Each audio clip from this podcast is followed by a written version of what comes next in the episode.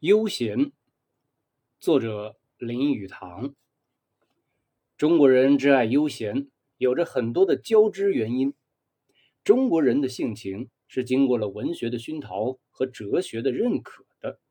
这种爱悠闲的性情是由于酷爱人生而产生，并受了历代浪漫文学潜流的激荡，最后又由一种人生哲学，大体上可称它为道家哲学。承认它为合理尽情的态度，中国人能囫囵的接受这种道家的人生观，可见他们的血液中原有着道学家的哲学种子。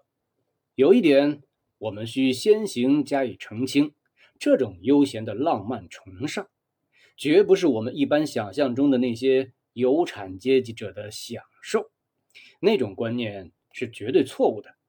我们要明了，这种悠闲的生活是穷愁潦倒的文士所崇尚的。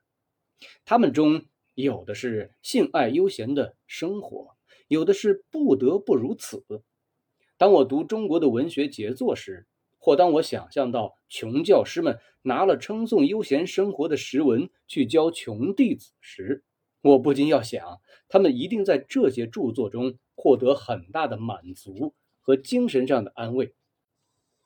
所谓盛名多累，隐逸多事，这些话在那些应试落地的人听来是很听得进去的。还有什么晚食可以当肉这一类的俗语，在养不起家的人极有以此来解嘲的。笼统说来，中国的浪漫主义者都具有敏锐的感觉。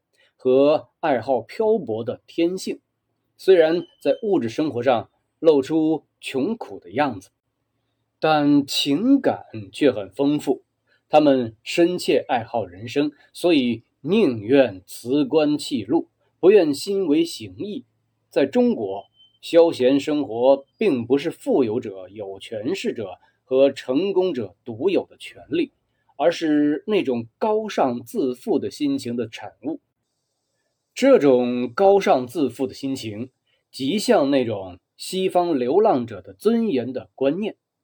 这种流浪者骄傲自负到不肯去请教人家，自立到不愿意去工作，聪明到不把周遭的事事看得太认真。这种样子的心情，是由一种超脱俗世的意识而产生，并和这种意识自然的联系着的。也可以说。是由那种看透人生的野心、愚蠢和名利的诱惑而产生出来的，那个把他的人格看得比事业的成就来得更大，把他的灵魂看得比名利来得更紧要的高尚自负的学者，大家都把他认为是中国文学上最崇高的理想。